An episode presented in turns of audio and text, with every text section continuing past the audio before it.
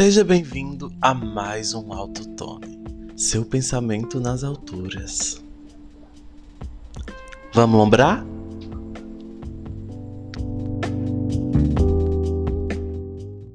O hit viral da semana em todas as redes sociais foi o NPC. Tá se alastrando aí há umas duas semanas, três semanas, só que essa semana em, todo, em todos os meus stories, reels, é, todo feed era falando de NPC. Mas o que diabo é NPC?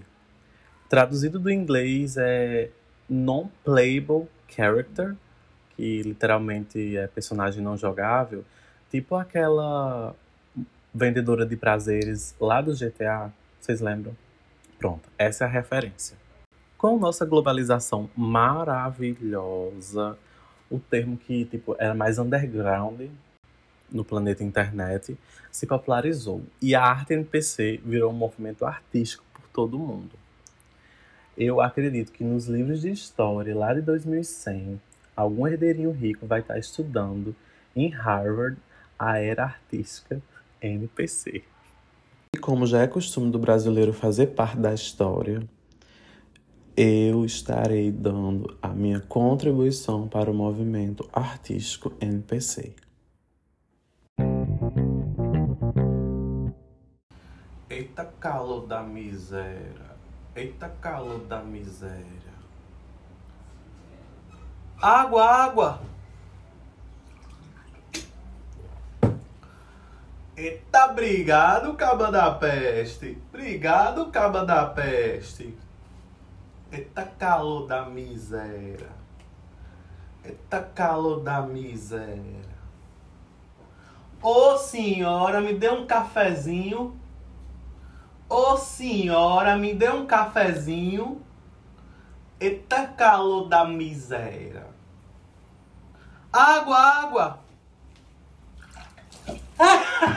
Ô mulher! E tem que fazer assim? Não! Ó, diga por que tu te molhou? Para a gravação, para a gravação. Tô gravando. Aí minha mãe veio me dar um susto enquanto, na hora que eu vim beber água. E aí derramou na minha roupa inteira.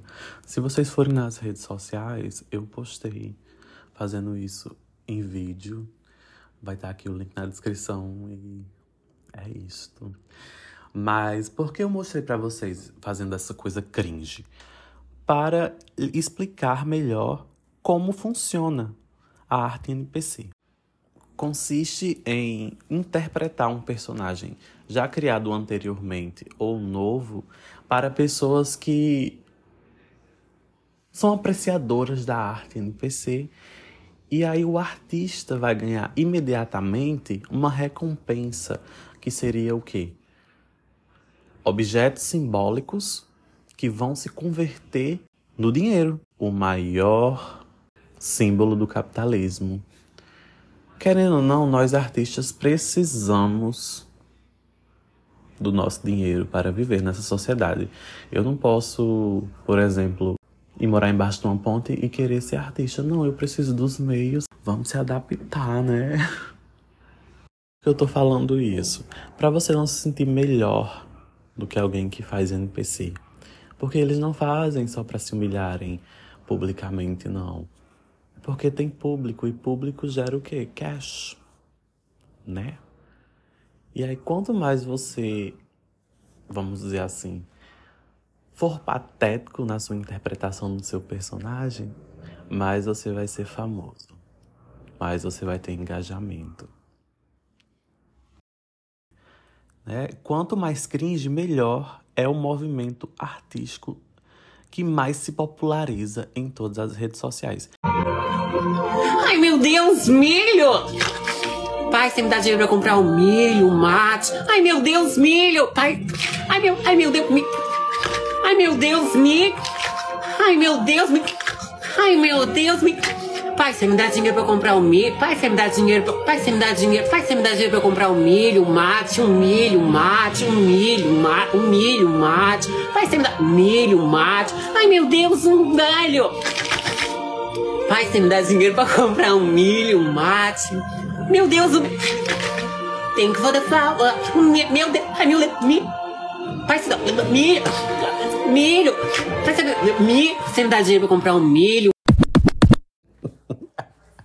Eu coloquei esse áudio da Frimes aqui porque eu ouso dizer que é o NPC mais famoso, completo, maravilhoso, cringe da história do Brasil. Parabéns, Frimes. Bota aqui a, a vinheta de palminhas pra ela.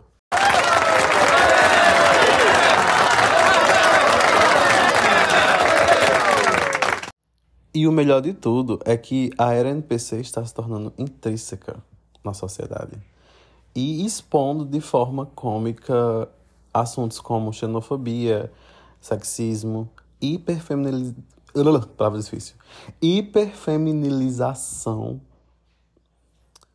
e outros assuntos mais pesados que eu não vou citar aqui porque eu estou tentando é, ganhar dinheiro com Spotify e outras redes, né? Outras plataformas. E tem que ter o conteúdo limpinho. Então vamos tentar ser limpinho o máximo possível. Bora, bora, é, bora, plataformas de streaming. Libera aí o Pix.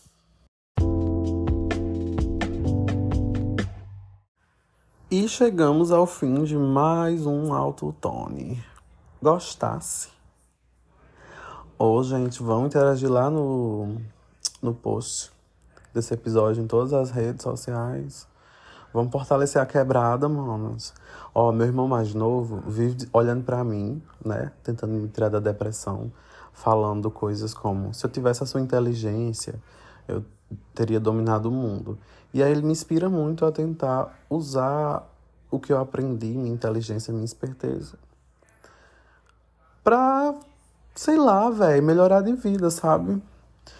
E eu queria dizer que ele é uma das pessoas que me inspiraram a, a fazer isso aqui. Muito obrigado, Roberto. Amo você. Até o próximo episódio, gente. Beijo.